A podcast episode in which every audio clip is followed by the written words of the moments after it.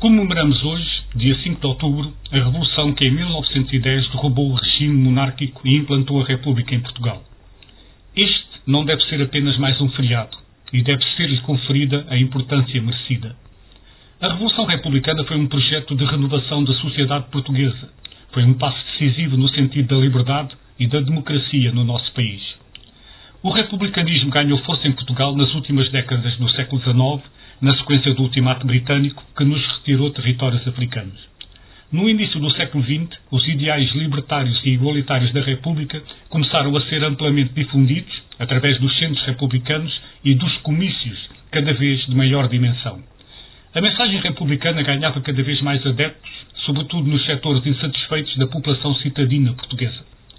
As várias tendências do republicanismo português não estiveram de acordo em relação ao regicídio de 1 de fevereiro de 1908, e muitos republicanos repudiaram publicamente o assassinato do rei Dom Carlos e do príncipe herdeiro Luís Filipe, considerando-o como um revés para a causa republicana. A deterioração da monarquia continuou durante o reinado de Dom Manuel II, o que favoreceu a conspiração. O derrubo efetivo do regime monárquico começou a ser preparado em 1909, num esforço conjunto de republicanos e elementos do Exército e da Armada. Foi em Lisboa, capital do Reino, que a Revolução se fez na madrugada do dia 4 de outubro de 1910.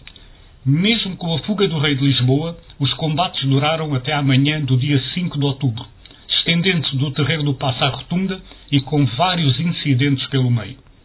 Com a debandada das forças monárquicas, ao final da manhã do dia 5 de outubro de 1910, foi proclamada a República da varanda da Câmara Municipal de Lisboa.